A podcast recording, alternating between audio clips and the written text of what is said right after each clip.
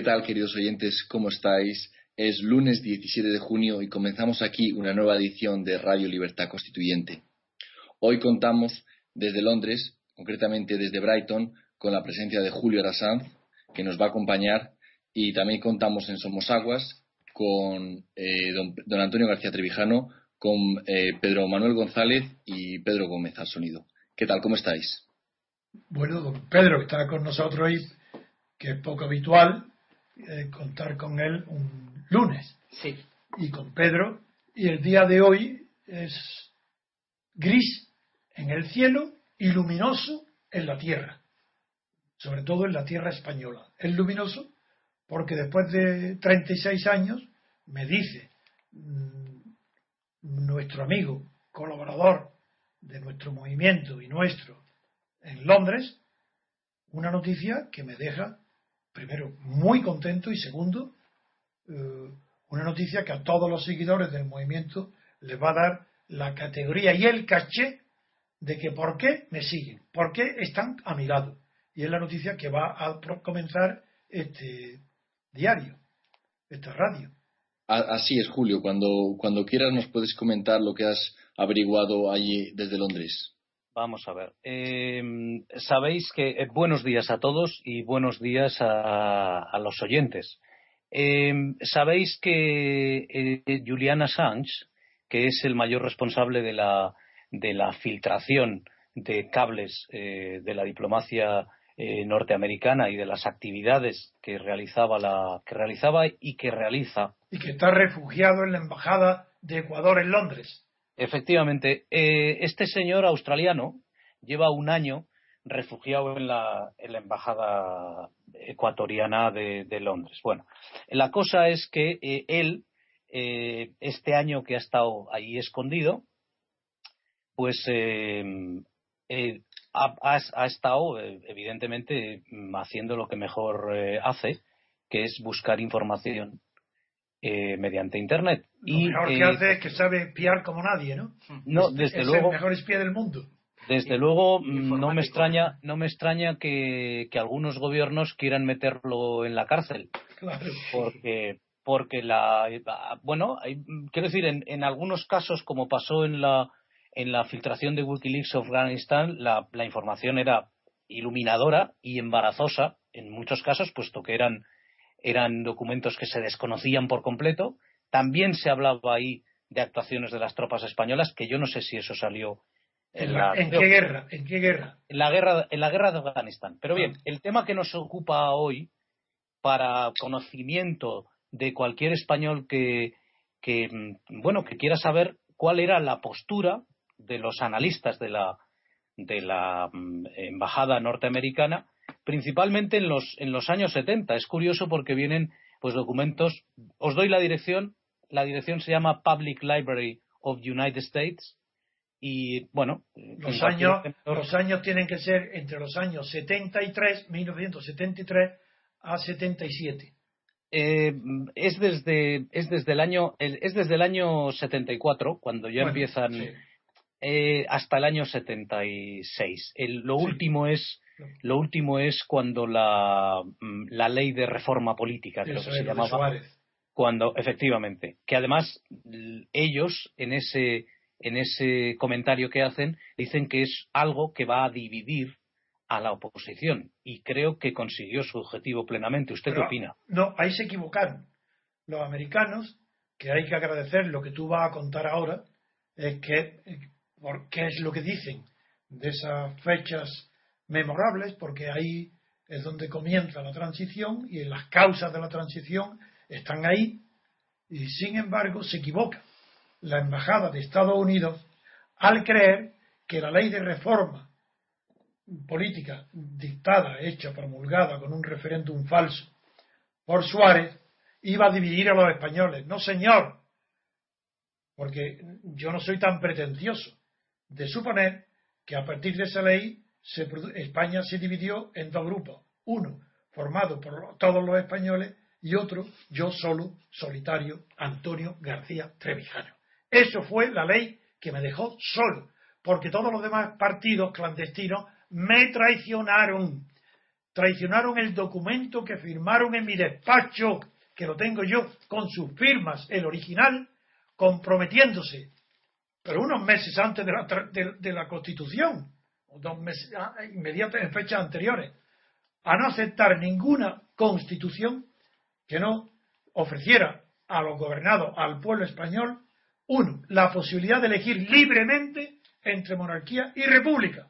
Segundo, no aceptar la legalización de ningún partido político si no es fuera simultánea, a la vez que todos los partidos.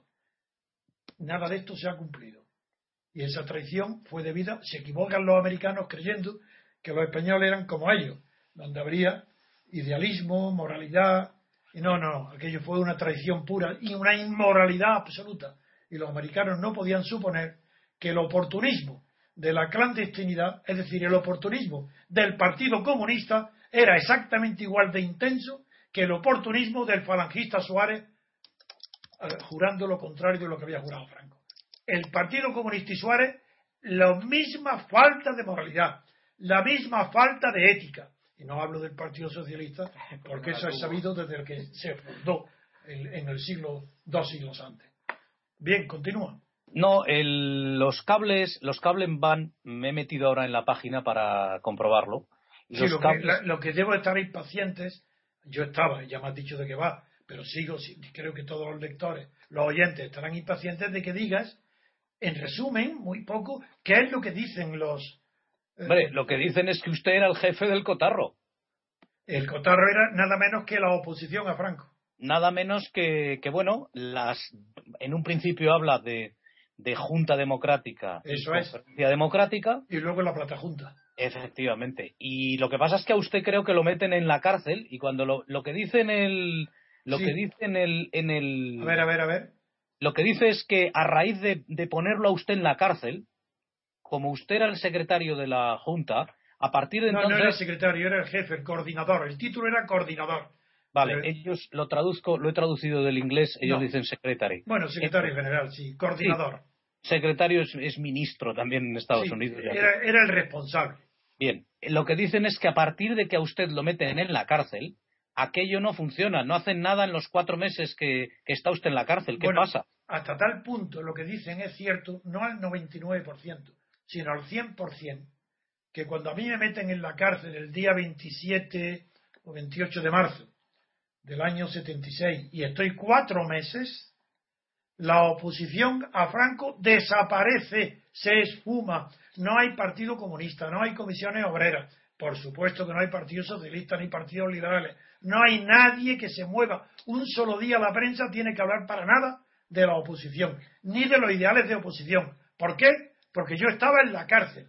Y hoy sí que debo de aprovechar esta oportunidad para decirle a los oyentes y a la opinión pública, ya que los americanos son los primeros que dicen la verdad después de 40 años de mentira, digo que yo, a mí me metió en la cárcel Fraga. No me metió ningún juez.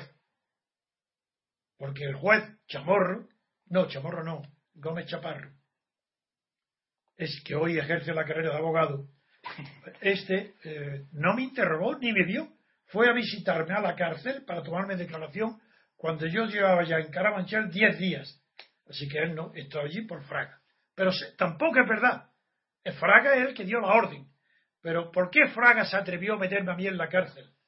Por haber, por haber hecho, redactado y invitado a todos los partidos españoles clandestinos e incluso los que venían del franquismo a firmar el programa de la Junta Democrática de los 14 puntos famosos de la libertad y del referéndum.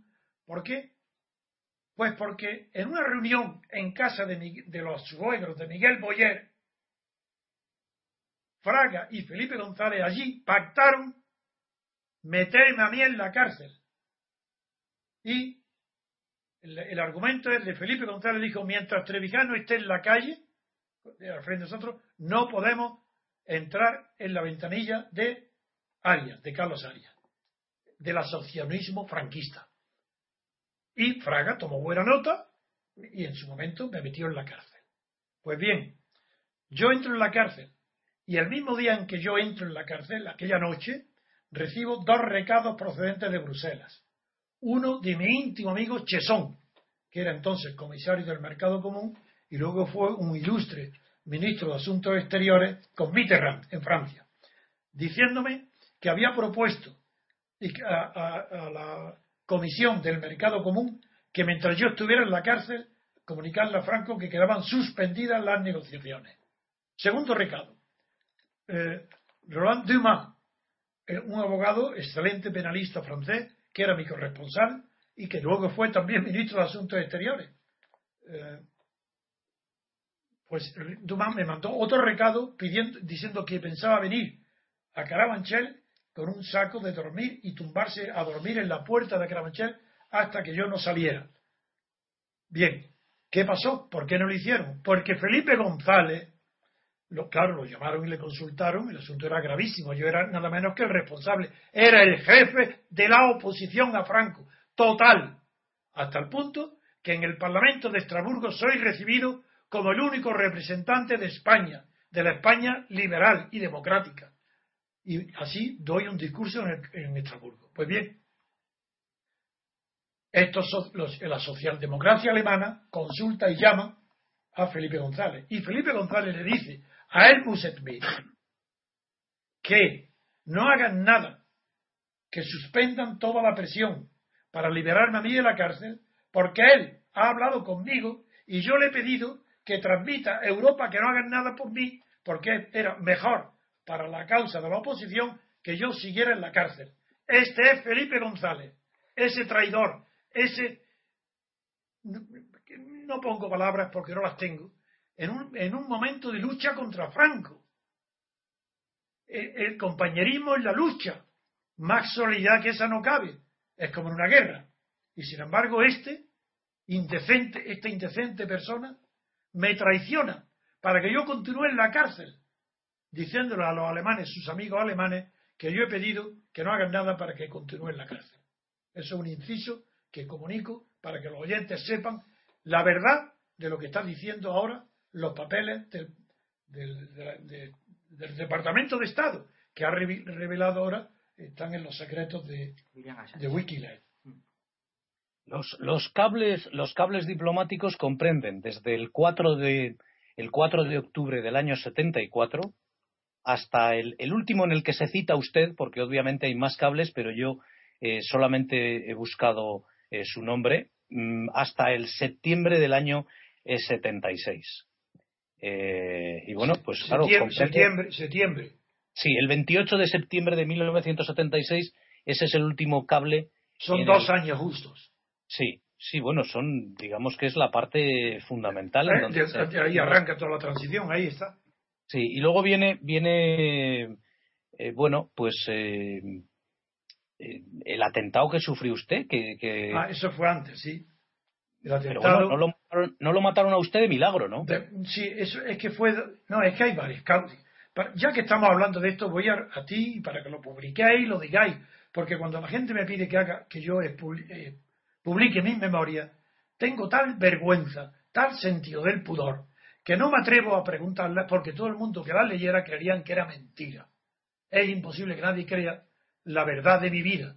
Y por eso no lo cuento, porque es que parece mentira. Pero ahora yo lo voy a contar, puesto que ahora ya los papeles de Estados Unidos están diciendo la verdad sobre mí, también diré ahora respecto a los atentados que he tenido. Uno, este, que fue en la calle, en, la, en el despacho de Muñoz Salvadores, en la calle Claudio Cuello me cita Muñoz Salvadores para una entrevista con unos periodistas de Venezuela.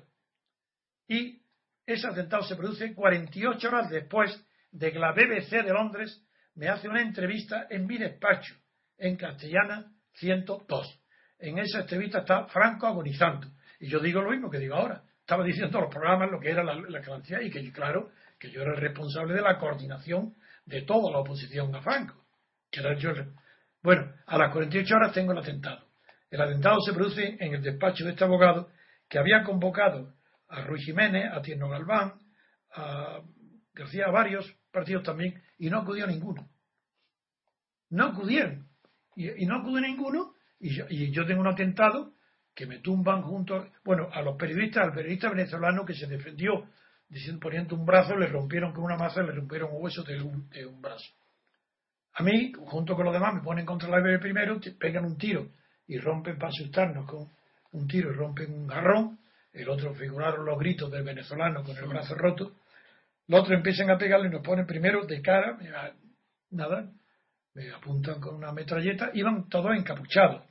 Y eh, después diré quiénes eran, que yo me enteré de todo, porque a mí me avisaban. Era un comando de carabineros, de la Guardia Civil, pero carabineros, de Majada Honda, mandado por un brigadista, un, brigada llamado Cánovas. Yo me enteré de todo, a mí me comunicaban todo, incluso los propios servicios de seguridad que querían estar bien con la libertad y con la futura democracia. Bueno, a mí me dieron una paliza enorme y os contaré qué pasó.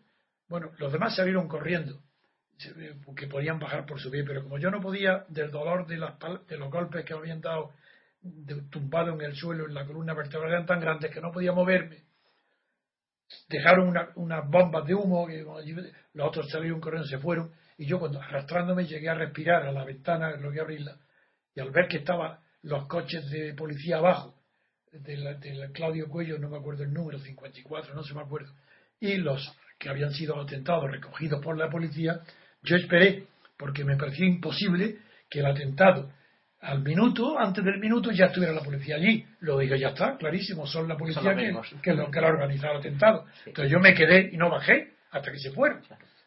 Se fue el humo por la ventana, pude salir, bajé en el ascensor, salgo, ya no había ningún coche, y como yo no podía apenas andar del dolor de la columna vertebral en el cuello, en las cervicales, paré un coche grande, un Mercedes, el coche mejor que pasaba por allí, lo paro, paró el señor muy amable, ¿qué le pasa a usted? Porque he sufrido un atentado, venga, por Dios, ¿lo llevo a dónde? Pues aquí a, General, a Cobesa, en la clínica General Mola, final Cobesa. Venga, ya, dime, y ya conduciendo, ya llevándome, ay, qué, qué, qué, barbaridad, pero qué locura, ¿cómo le han hecho esto? ¿Y quién ha sido? Digo, ¿quién va a ser la policía?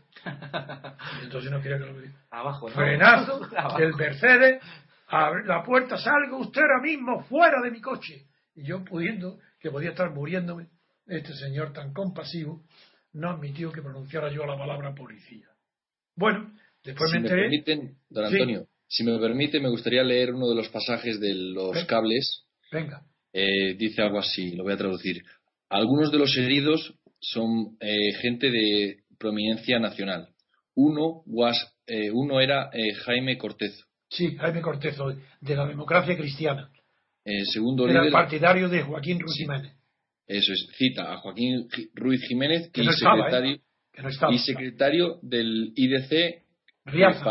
un notario. no, no, IDC, IDC Partido Izquierda, Demócrata. Izquierda Democracia Cristiana, sí. Era Joaquín Ruiz Jiménez, sí. Eso, y continúa. Jaime uno, Cortezo. Uno de los principales afiliados del partido eh, de, la, de la Unión Cristiano Demócrata Europea. Y IDC era además uno de los principales grupos de la no comunista Plataforma de Convergencia. Ah, sí, era de Ruiz Jiménez. Y otro. Porque era antes de la Unión. Ahí estaba la Junta Democrática y todavía no se había producido la fusión con la Plata Y era Convergencia, donde estaba el Partido Socialista y Ruiz Jiménez y Gil Robles.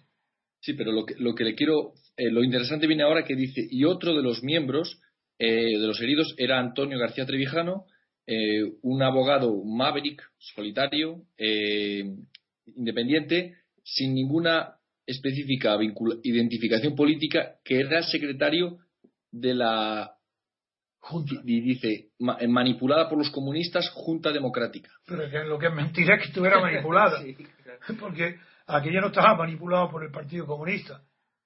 Pero es verdad, es verdad. Salvo pues la manipulación, lo demás es cierto. Bien, sigamos. Bueno, pues pasamos ahora, si os parece, a la siguiente noticia después de esta breve pausa.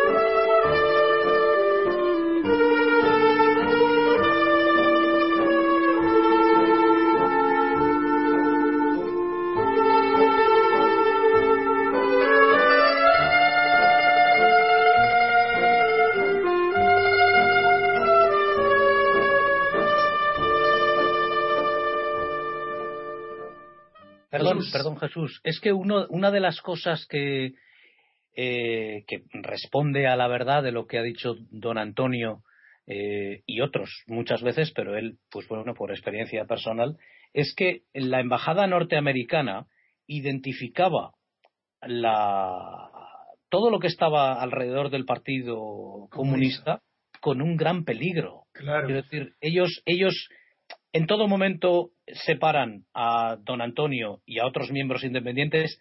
También cita a Andreu Abelló. Claro, porque estaba en es un antiguo republicano que estaba presidiendo la Asamblea de Cataluña y que estaba en la Junta Democrática.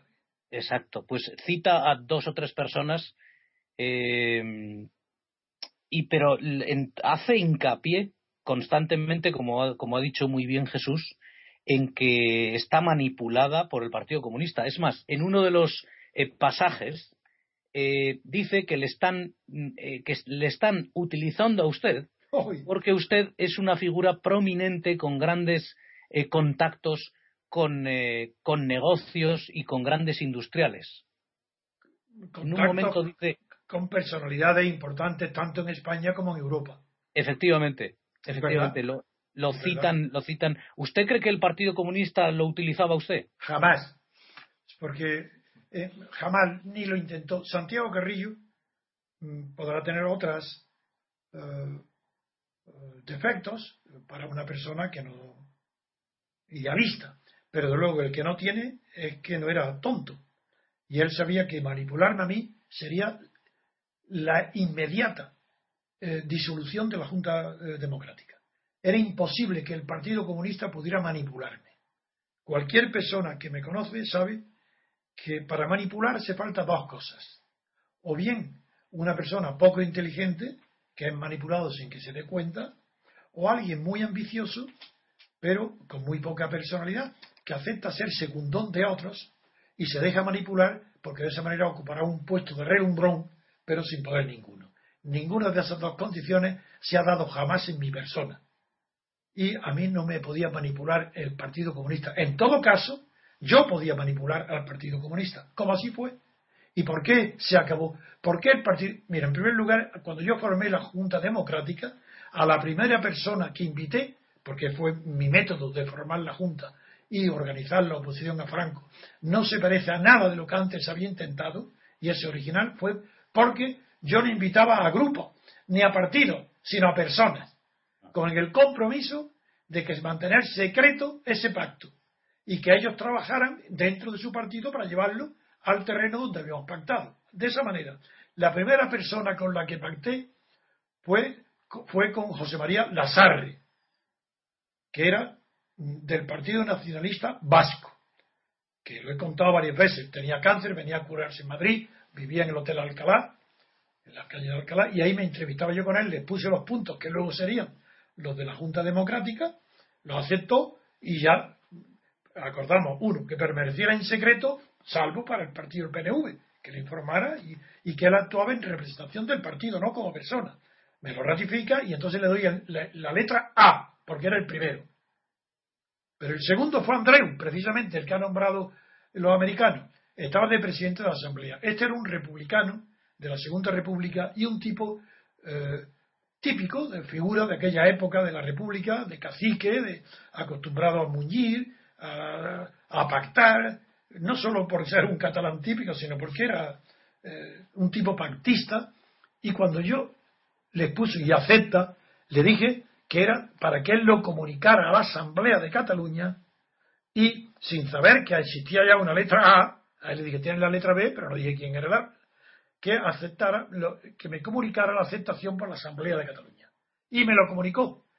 Como él estaba acostumbrado a esas, esos trapisondas de, la, de los antiguos caciques de la España de la República, no me dijo, me ocultó que él no había informado de nada a la Asamblea.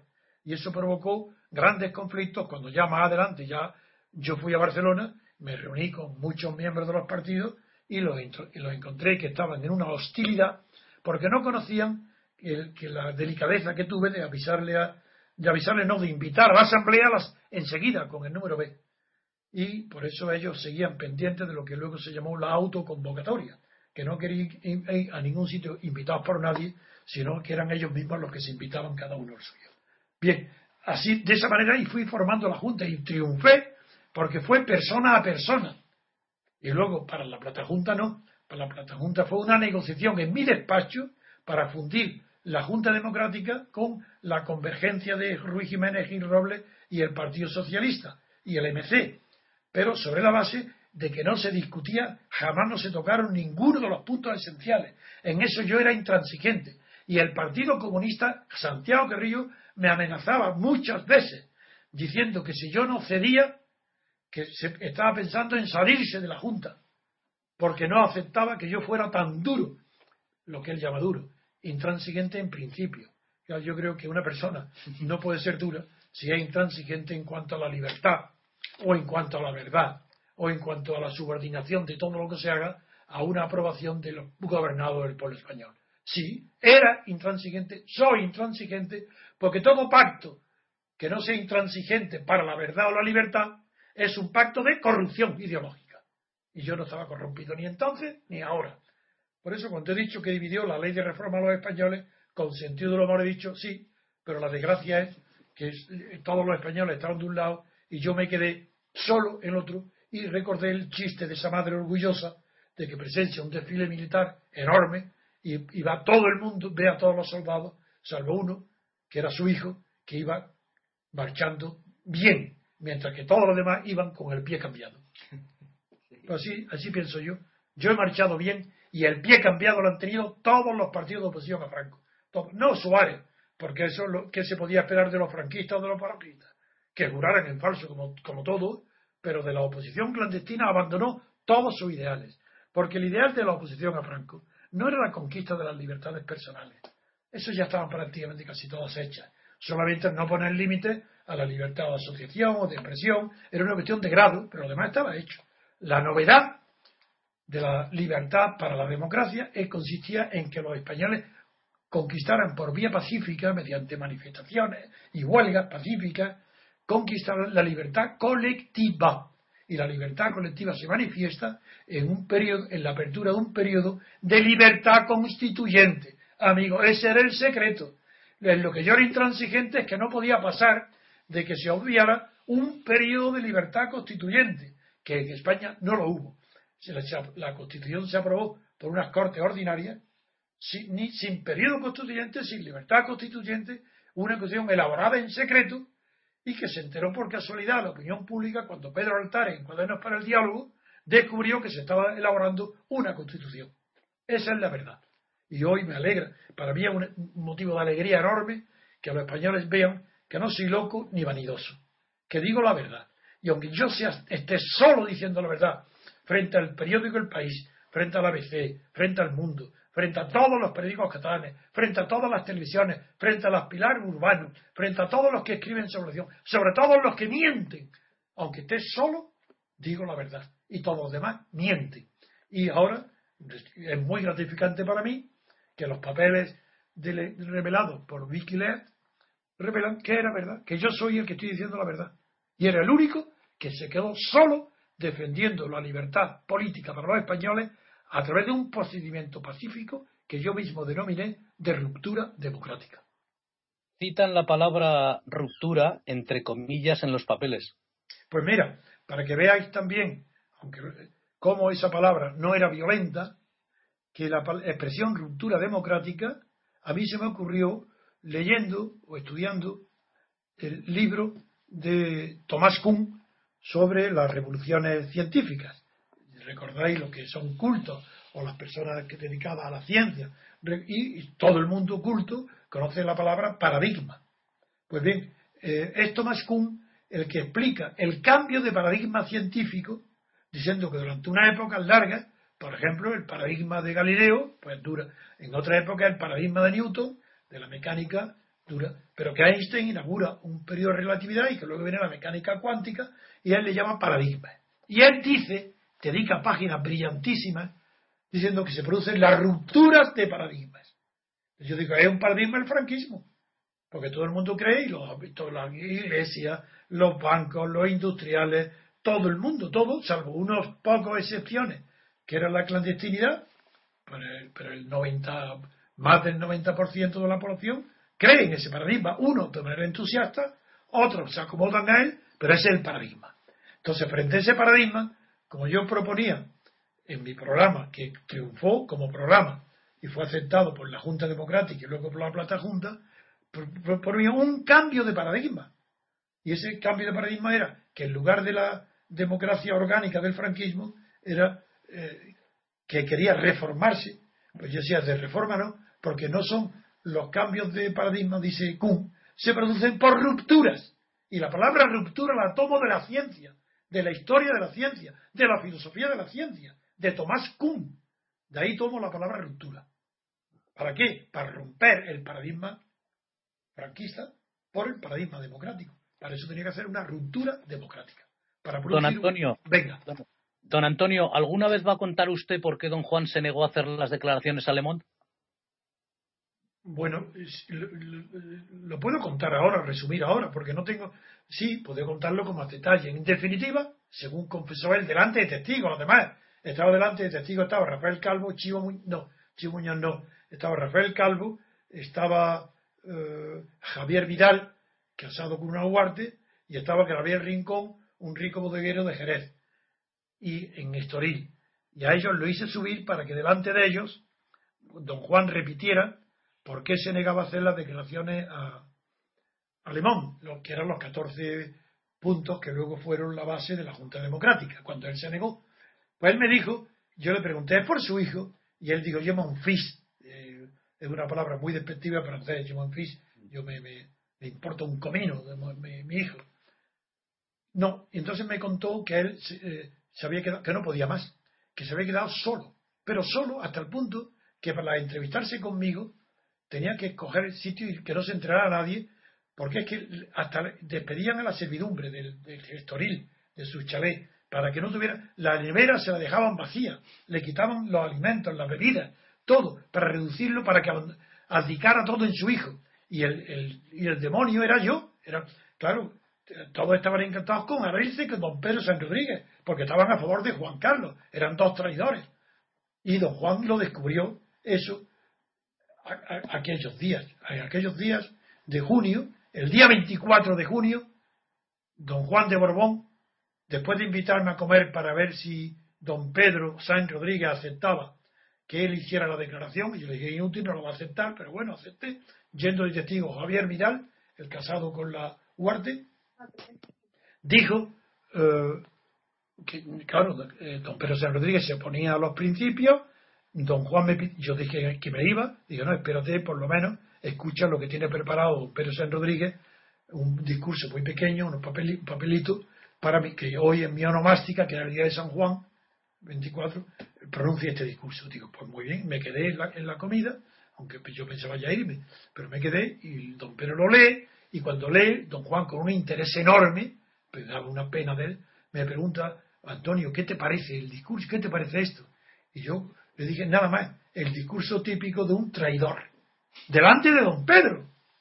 Entonces don Pedro figuraron la cara, un color se le y otro se le venía, y con nombre irascible, y, y don Juan dice, ¿pero qué dice? ¿Qué dice? Digo, sí, lo que diga.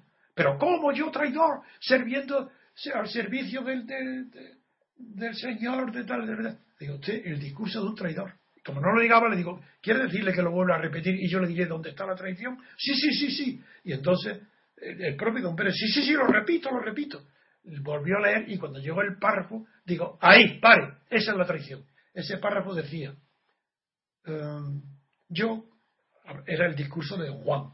Entonces decía, yo, don Juan decía en el discurso, yo, en tanto que titular de la corona, permaneceré atento y vigilante para que la monarquía no se desvíe de los principios. Digo, ya está, basta. Es vigilante, usted es el sereno, el policía, que va a vigilar, como titular tiene un favor de vigilante, que va a vigilar el papel que el rey en la corona va a hacer que su hijo Juan Carlos. Y yo, como no, no, no asisto a una comida con un traidor, me voy ahora mismo. Me levanté y me fui.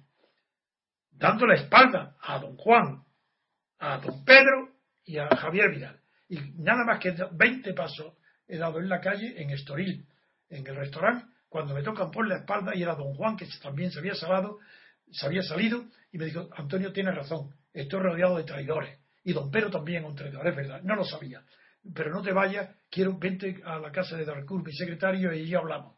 Me llevó en su Volkswagen y allí me contó todo lo que estoy contando ahora, que estaba por su mujer, sus hijos, sus hijas, todo el mundo haciendo una presión y que no podía, no tenía fuerza.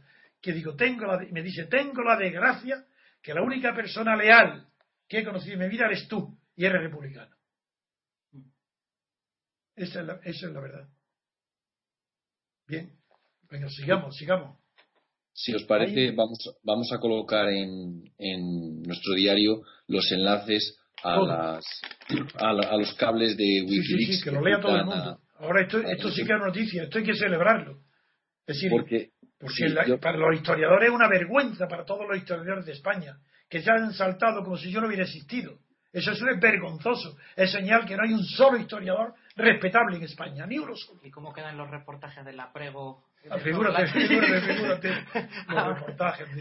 Pues yo he estado, he estado repasándolos ahora y he visto citaciones a la ley electoral, citaciones a los nombres que los partidos deben tomar se, se, cita incluso Partido Popular en el 76, cuando se, se, comenzó como Alianza Popular y se renombró en los 90. Es muy interesante y, y os los pondremos accesibles para todos para que le echéis un vistazo. No, no, este programa hay que agotarlo con esto y pedirlo. Esto es una bomba. Es una bomba no solo porque es mi vida, sino porque es la verdad.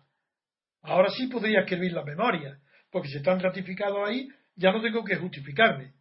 Pero claro, Figuraros cuando cuente, que lo voy a, contar, que ellos cuentan un atentado, ese que tuve, pero es que tuve después de eso, no, antes de eso, hubo dos intentos frustrados de matarme, no atentados para que he herido, sino para matarme. Y dos, esos dos eh, atentados para matarme fueron acordados en Consejo de Ministros bajo Franco. Y, uno, en uno de ellos vino a avisarme que venían a matarme, que iban a matarme, el ministro de Justicia, don Antonio María Oriol, un hombre, un caballero honorable, muy católico y muy franquista, pero que tuvo la decencia de venir a decirme que huyera, porque yo había sido su abogado y consejero en unos asuntos profesionales, me conocía y vino a salvarme la vida. Una vez. Otro. Don Antonio, y también eh, usted me comentó una vez que la alternativa democrática precisamente se, se escribe con cierta eh, premura. Ah, no, no, no, no, no. Eh, es verdad, me alegro que te lo acuerdes. Yo escribí el libro de alternativa democrática, es un libro mediocre. No, bueno, yo lo digo, es un libro mediocre. Tiene el mérito del momento en que sale, que sale en el año 77, donde denuncio todo lo que hay ahora pero digo que es mediocre primero, porque conscientemente yo utilizo un lenguaje que parece marxista, yo que no soy marxista, y nunca lo he sido, y sin embargo soy consciente que nadie va a comprender en la izquierda lo que yo estoy diciendo si no lo pongo con unas palabras y términos que pueden parecer marxistas. Y la gente es tan tonta que yo sabía que creerían que era marxista, y no lo soy, y basta que uno lo lea, es todo lo contrario, antimarxista. Y sin embargo, está escrito en lenguaje marxista para que me entiendan. Segundo, yo estaba seguro que me mataban, pero seguro. Pero ¿sabéis quién yo quería que me mataba? Pues no iba muy descaminado, ¿eh? Agente o sicario del Partido Socialista. A quien yo tenía miedo de que me mataran era el PSOE. Y os voy a explicar el día y el momento en que se cuajó esta, esta ignominia y este temor mío. En la calle del Limón, sede del Partido Carlista, se convoca una reunión clandestina de la Plata Junta, donde asisten de toda España muchísimos miembros, bueno, la más numerosa de todas, por lo menos había 40 o 50 miembros de la Plata Junta, en la, Limón, para designar dos representantes de la Plata Junta que se trasladarán a Valencia para pactar, negociar, un documento, no pactar, sí, para hacer un documento conjunto y que no haya ninguna plataforma fuera con la Asamblea de Cataluña y con la Asamblea del País Vasco. Bien, esa reunión está presidida por mí, porque soy el, que presido, coordino y dirijo todas las acciones de la Plata Junta. Y antes de empezar la reunión, yo mismo digo que no soy candidato. Ah, pregunta el secretario, que no sé quién era, o propuso a alguien, voz, ¿quién se quiere presentar eh, eh, para ser designado para ir a, a, la unión de todas las plataformas en una sola? Y yo me adelante digo, a mí no me elijáis ni votáis que yo no voy a ir. Yo no quiero ir. hay cosas mucho más importantes que hacer aquí y no se, aquí no se puede faltar ni un día. Bien, y no me digo, por tanto, votar quien y a mí no. Y eh, se presenta candidato Mújica, se levanta y dice, yo me presento candidato, Enrique Mújica. Se levanta otro, que es Simón Sánchez Montero, del Partido Comunista, y dice, yo me presento como eh, candidato. Muy bien, nada más, había dos nada más. No recuerdo si hubo otro, creo que así había uno del Partido Carlista, me parece que presentó uno, pero no estoy muy seguro. Recuerdo esto porque, bien, se reparten los papelitos, se pone y uno sale una, una boina, no sé cómo me hizo gracia, porque no era un sombrero, era una boina para recoger los papelitos que de la votación. Cogen y se los van, los traen a la mesa y los van leyendo allí el secretario. Yo no, claro. ¿Y cuál es nuestra, mi extrañeza? Que empiezan a leerlo, los nombres de los dos, bueno, y, y empiezan a salir, ¡pum! y empieza a salir mi nombre. Yo, yo, yo, como yo había dicho que no me votaran a mí, sale mi nombre, mi nombre, mi nombre, Simón Sánchez Montero, Simón Montero y yo, Simón total, yo saco eh, de 30 votos, saco el, el 90% eh, y el 20% Simón Sánchez Montero. Entonces ya, claro, habiéndome elegido, después de haber dicho yo que no, que no me eligieran, pensaba yo que allí había algo que sabían más de lo que yo creía. Y como yo no quería descubrir nada contra el PSOE para no disminuir la unidad, pues lo acepté. Bueno, pero entonces se levantó, en aquella misma sesión, se levanta eh, Enrique Mújica, con un papel, un folio en una mano, agitándolo. Y dice, el, el PSOE somos moralmente incompatibles con el señor García Trevijano. Moralmente. Y mañana os enteraréis en la prensa, agitando un papelito, y se fue. Bien. Yo tuve en ese, como conocía también al PSOE y, lo que era, y de lo que es capaz y de lo que ha hecho siempre, y tengo tal conocimiento de la historia, que yo digo esto me matan ahora. Y sin esperar terminar la reunión, para no dar tiempo a que se organizara algo, viendo que estaba allí, inmediatamente perdonar que tengo que irme y me fui. Pero yo pensaba ir a Valencia, pero salí de allí. Me fui por calles desconocidas, pegado a las paredes, porque si tenían ya un atentado contra mí. Llego a mi casa, yo vivía en Plaza de Cristo Rey, y le digo a mi mujer, hoy me han salvado la vida, porque me iban a matar esto, pero como me van a difamar con un papelito que mañana van a publicar la prensa, yo estoy encantado porque ya no me matan. Si me difaman, no necesitan difamarme. Esa es la verdadera historia de mi difamación de Guinea. Esa. ¿Difamación de qué? ¿Que yo hice la independencia de Guinea? Es verdad que la hice. Solo sin ayuda de nadie, jugándome el tipo de verdad más que nadie, porque la prueba es que Mariscal de Gante me pide después, por mi intervención en Madrid en favor de los guineanos por la independencia, pide 30 años de prisión militar. Y si no me pasa nada, es porque los guineanos se enteran, fue después ya en Guinea, y, se lo comunican a Diallo Telly, secretario general de la OUA en, en Senegal, en Dakar. Y eh, Diallo Telly pone un telegrama a Franco diciendo que si en 48 horas no sobreseen, no archivan la causa abierta contra mí por mi ayuda a la independencia de Guinea, que África entera rompe relaciones diplomáticas con Franco. Esa es la verdad, se quiera enterar o no, la prensa española, los partidos políticos y todos aquellos que no, que han enterrado mi nombre para, para ocultar su traición, su vergüenza, el haber, haber incumplido todo lo que prometieron física la muerte política. Sí, pero yo estaba encantado. claro, qué maravilla, mi mujer y mis eh, hijos. Bueno, pues pasamos ahora, si os parece, a la siguiente noticia después de esta breve pausa.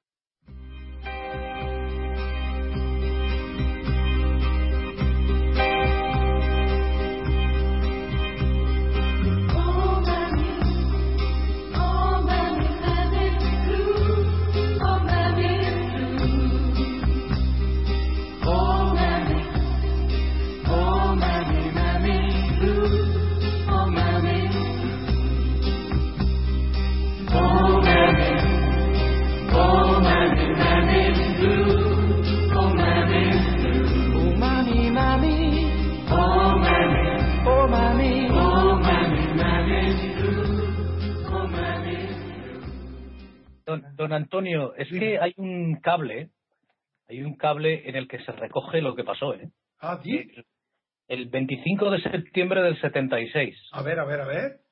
Sí, sí, ahí lo, exactamente lo que acaba usted de decir. No me lo puedo creer. Sí, sí. que no iba a le leo, le leo textualmente. Venga, venga, venga. Uy, por Dios. ¡Qué alegría!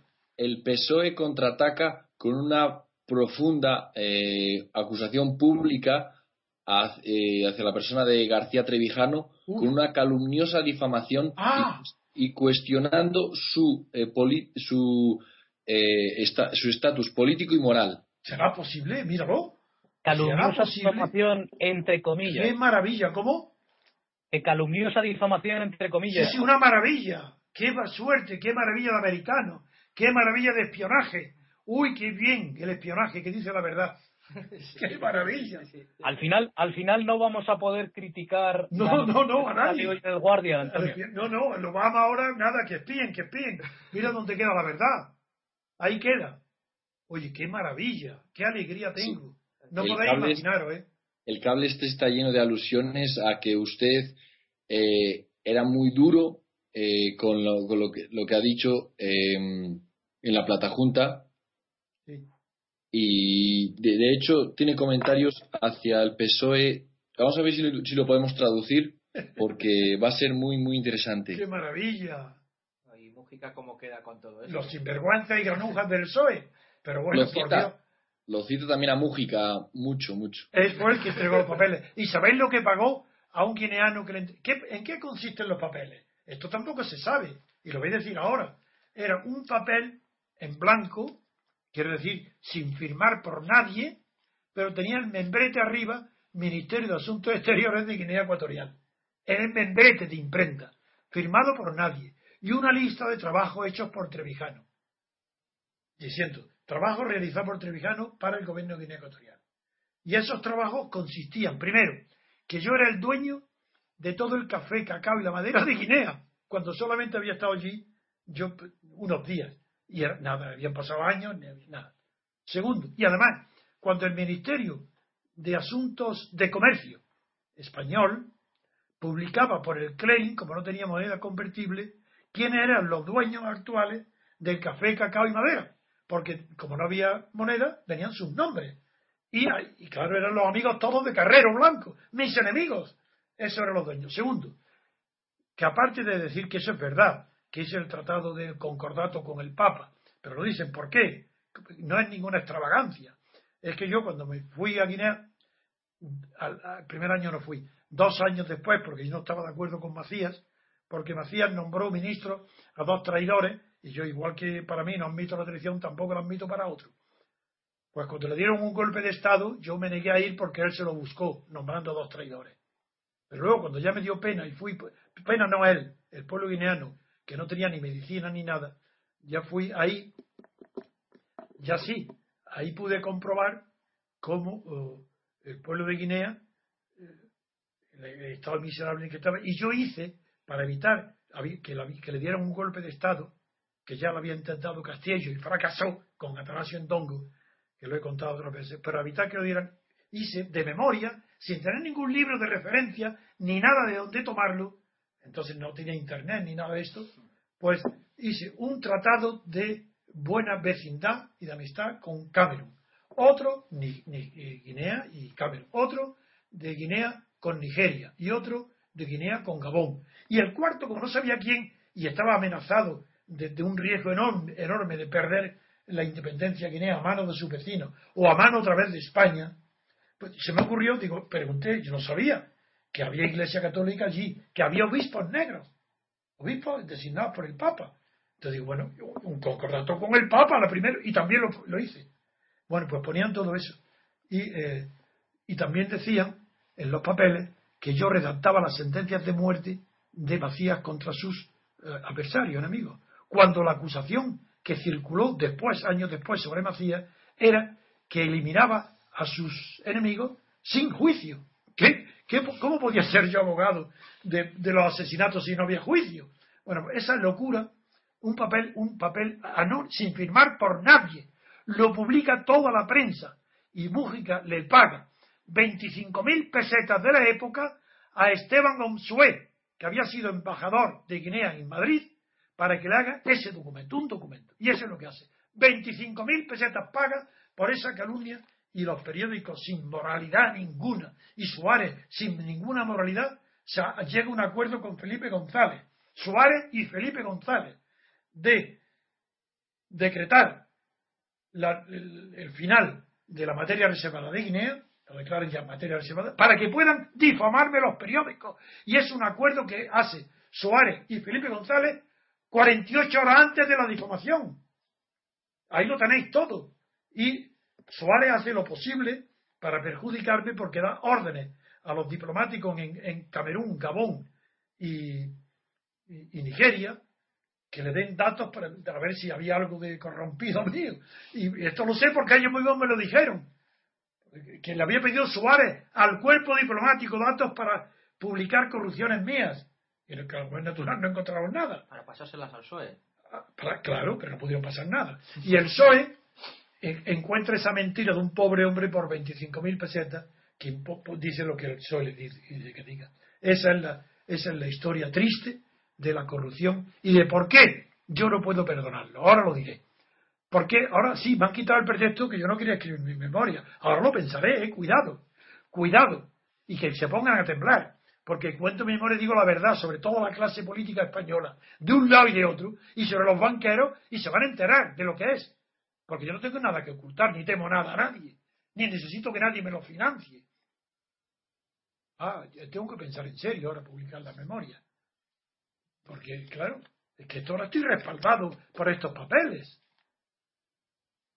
En fin, a ver qué más decirme, más, halagarme los oídos, porque me estoy dando la noticia más importante de mi vida, que dice que, lo que todo lo que he dicho yo es verdad y que la difamación de Guinea es mentira que ahí lo confiesan, calumniosa difamación. Lo sabrán los Estados Unidos, que estaban allí en Guinea buscando petróleo, o las empresas, lo sabrán ellos que yo que tengo que ver con Guinea. Hay una cosa, Antonio, hay una cosa en el comentario, el punto número 5 de este comentario de esta reunión de septiembre dice, eh, este hacer, otra vez comillas, de García Trevijano, cuando se ponen comillas... No, no, hacer en francés significa este asunto sucio. Este, este afermo significa montaje. este montaje. que, El hecho, el hecho de que se utilicen las comillas. indica que es falso. Bien. Eh, sin embargo, posee una obvia dimensión moral. Es fundamentalmente una manifestación del hecho de que la perspectiva de elecciones en junio está exacerbando las diferencias internas de la plata junta. El Partido Socialista, el PSP, que es el de Tierno y Morodo, y ID, que me parece que es los demócratas cristianos, Izquierda Democrática, creen que tienen mucho que ganar del proceso electoral al cual se ha comprometido el gobierno. Claro, y yo no quería. Bueno, a propósito de esto, os lo diré claramente. Es que es una maravilla.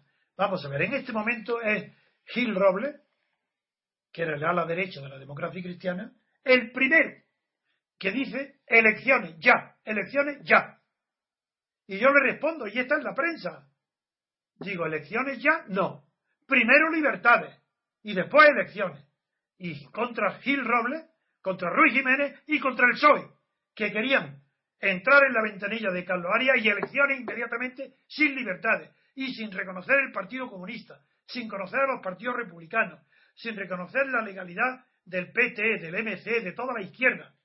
Y contra ello yo digo, me levanto contra Gil Robles diciendo no. Elecciones, no. Primero libertades, después elecciones. El párrafo, el párrafo continúa en, el, en la de otro lado el Partido Comunista que aparentemente será excluido al final creo que no lo fue pero bueno em, eh, al menos al menos por su propia eh, prohibición, puesto que el Partido Comunista en aquel momento estaba de acuerdo con usted en esto. Eh, tiene, tiene, tiene, muy poco que ganar para eh, estar en estas elecciones como se ha planeado. Y luego dice, los grupos de extrema izquierda, pequeños grupos y políticas y, oportunistas políticos con ningún apoyo, tienen mucho que perder. Eso es lo que dice. y en parte es verdad, hasta que se reconoce la legalidad del Partido Comunista. Ahí cambia todo. Claro. Eso antes de reconocer al Partido Comunista, eso era verdad. No tenían, querían ir a las elecciones porque los demás no tenían nada que hacer. Eran clandestinos. La democracia cristiana era franquista. Es más, en esa época, cuando yo dije que Gil Robles mm, se equivocaba al pedir elecciones antes que libertades, dije por qué, y ahí está en la hemeroteca. Digo, es que la democracia cristiana todavía no se ha enterado de que no tiene clientela, que la clientela de la democracia cristiana es el franquismo, que la democracia cristiana era Franco, y eso lo he dicho entonces. Y digo, es un error. Tiene, tiene primero que haber un periodo de libertades para que la democracia cristiana se separe del catolicismo, del, del catolicismo que ha apoyado al franquismo, de la Iglesia. Y eso, eso lo dije entonces, y, lo sigo repitiendo. ¿Y qué prueba? Que se presenta la democracia cristiana, se presenta Gil Robles, Ruiz Jiménez, y no saca ni un solo diputado. Eso yo lo había dicho antes de las elecciones. Yo no, yo no necesito los resultados para tener cabeza. El punto. Pero sin embargo dirán, pero el Partido Comunista cree que me iba a manipular a mí, figurar. Partido Comunista era incapaz de estos raciocinios. Incapaz. El, punto 6 dice que el secretario general de, Izquierda Democrática, que se llamaba Jaime Cortezo, sí, señor. nos dijo, o sea que este estaba en contacto con la embajada. Sí, mucho.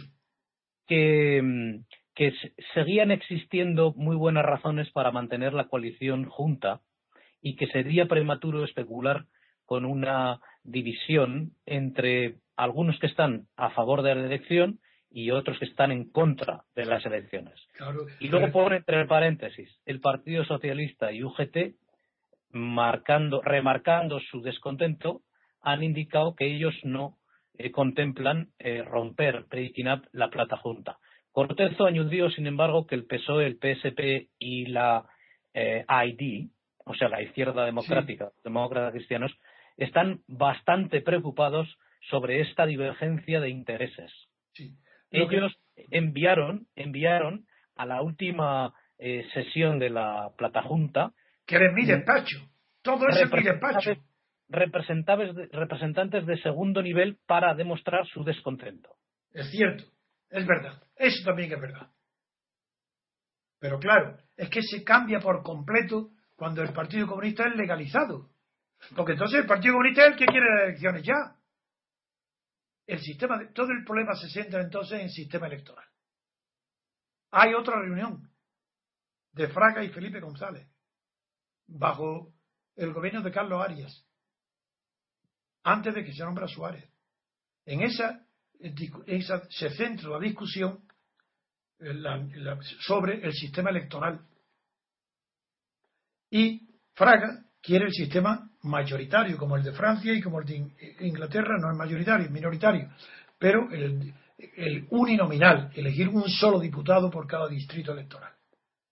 Y Fraga era partidario porque, no porque tuviera escrúpulos doctrinales o conociera bien la teoría de la representación política, que no la conocía tampoco. Sus libros son malísimos, ni, son vulgares copias de, de doctrinas falseadas y no hay nada de importante en su obra, sino porque él creía que los franquistas, por los cargos que tenían, el, Alianza Popular eran los más conocidos de España, y que si hubiera una elección iban a ser elegidos las personas conocidas, que eran ellos. Podían utilizar las infraestructuras del franquismo. Eh, naturalmente, y eran ellos los únicos conocidos, por eso quería el sistema uninominal. Ayuntamientos. Y se enfrentó con Felipe González, que quería el sistema de lista, que sabía que era, ellos no eran nada, si eran cuatro pelagatos si no tenían números, no tenían nada. Pero si le dan a nadar el sistema eh, de listas eh, proporcional, de lo esa nada la convierten en un todo. Y eso es lo que le dieron a Felipe González y al Partido Comunista. Le dieron el sistema de listas. Y por eso ya cambió todo lo que dicen ahí. No tiene sentido si no se parte de la base que eso era válido hasta que el Partido Comunista se reconoció legalmente. Entonces cambió todo y me quedé solo, claro, evidentemente.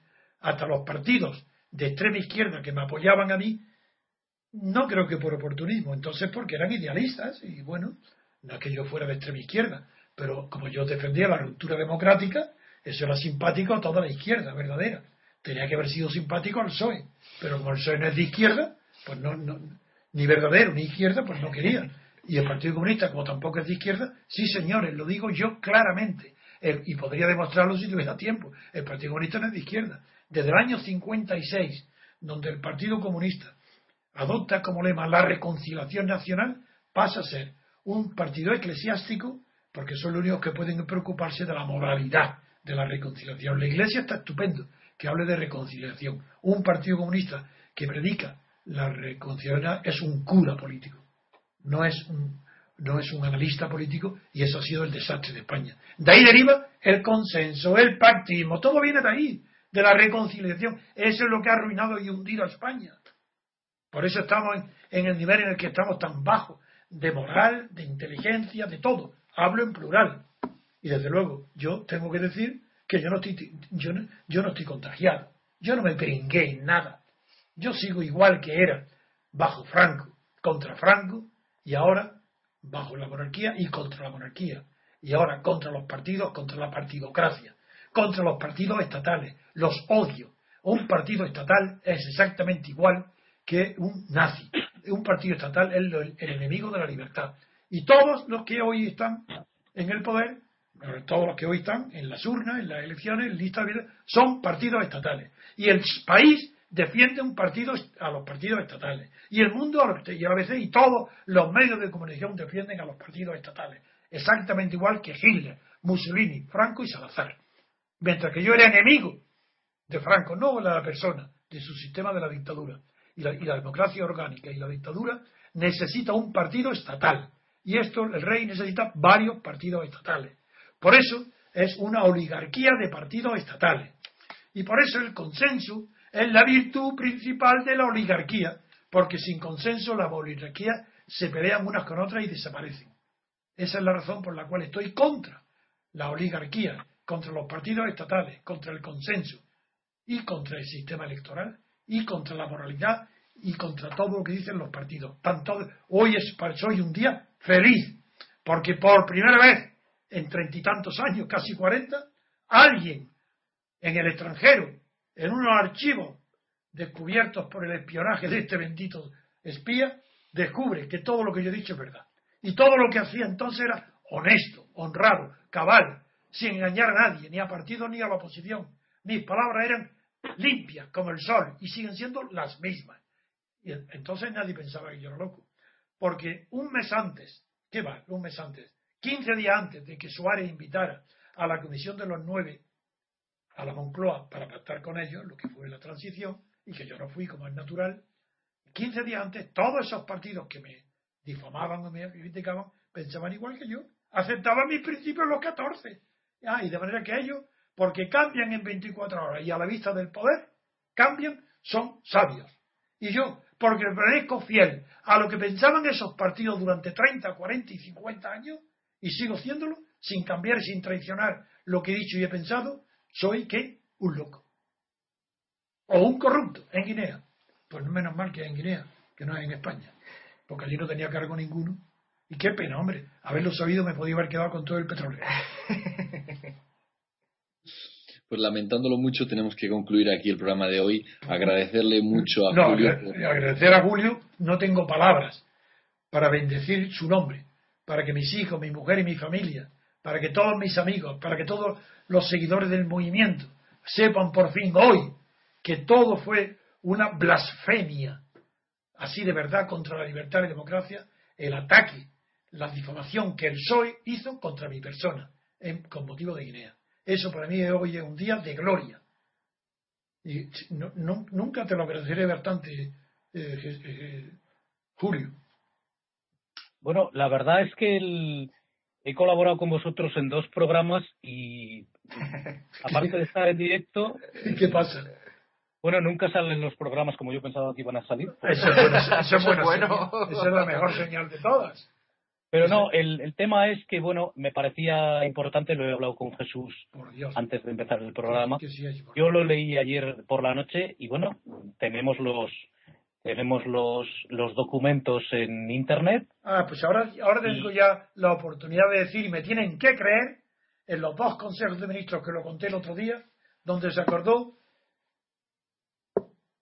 que eh, se acordó matarme, mi asesinato, en dos consejos de ministros. Y en uno fui avisado por Antonio María Oriol y en otro por Faustino García Moncón, ministro de Comercio, a través de Antonio Fontana. Ahí lo digo.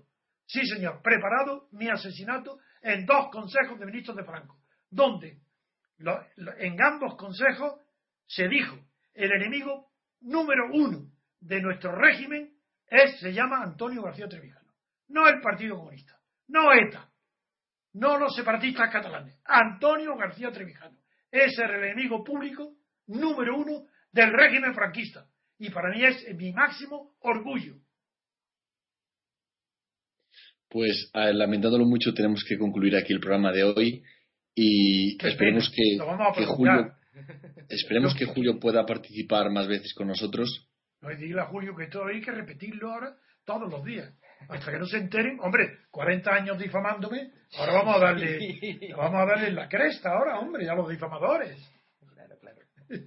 No, son bromas, pues, despedimos aquí entonces el programa de hoy, habiendo sido un gusto y espero que podamos volver a hablar del tema en breve. Muchas gracias, Jesús. Un abrazo y adiós, Julio. Un fuertísimo abrazo a los dos y sobre todo a, Julio. un placer, Antonio. Hasta pronto, Julio. Y, y, a tú, Jesús. Hasta pronto. Adiós. Adiós, Jesús.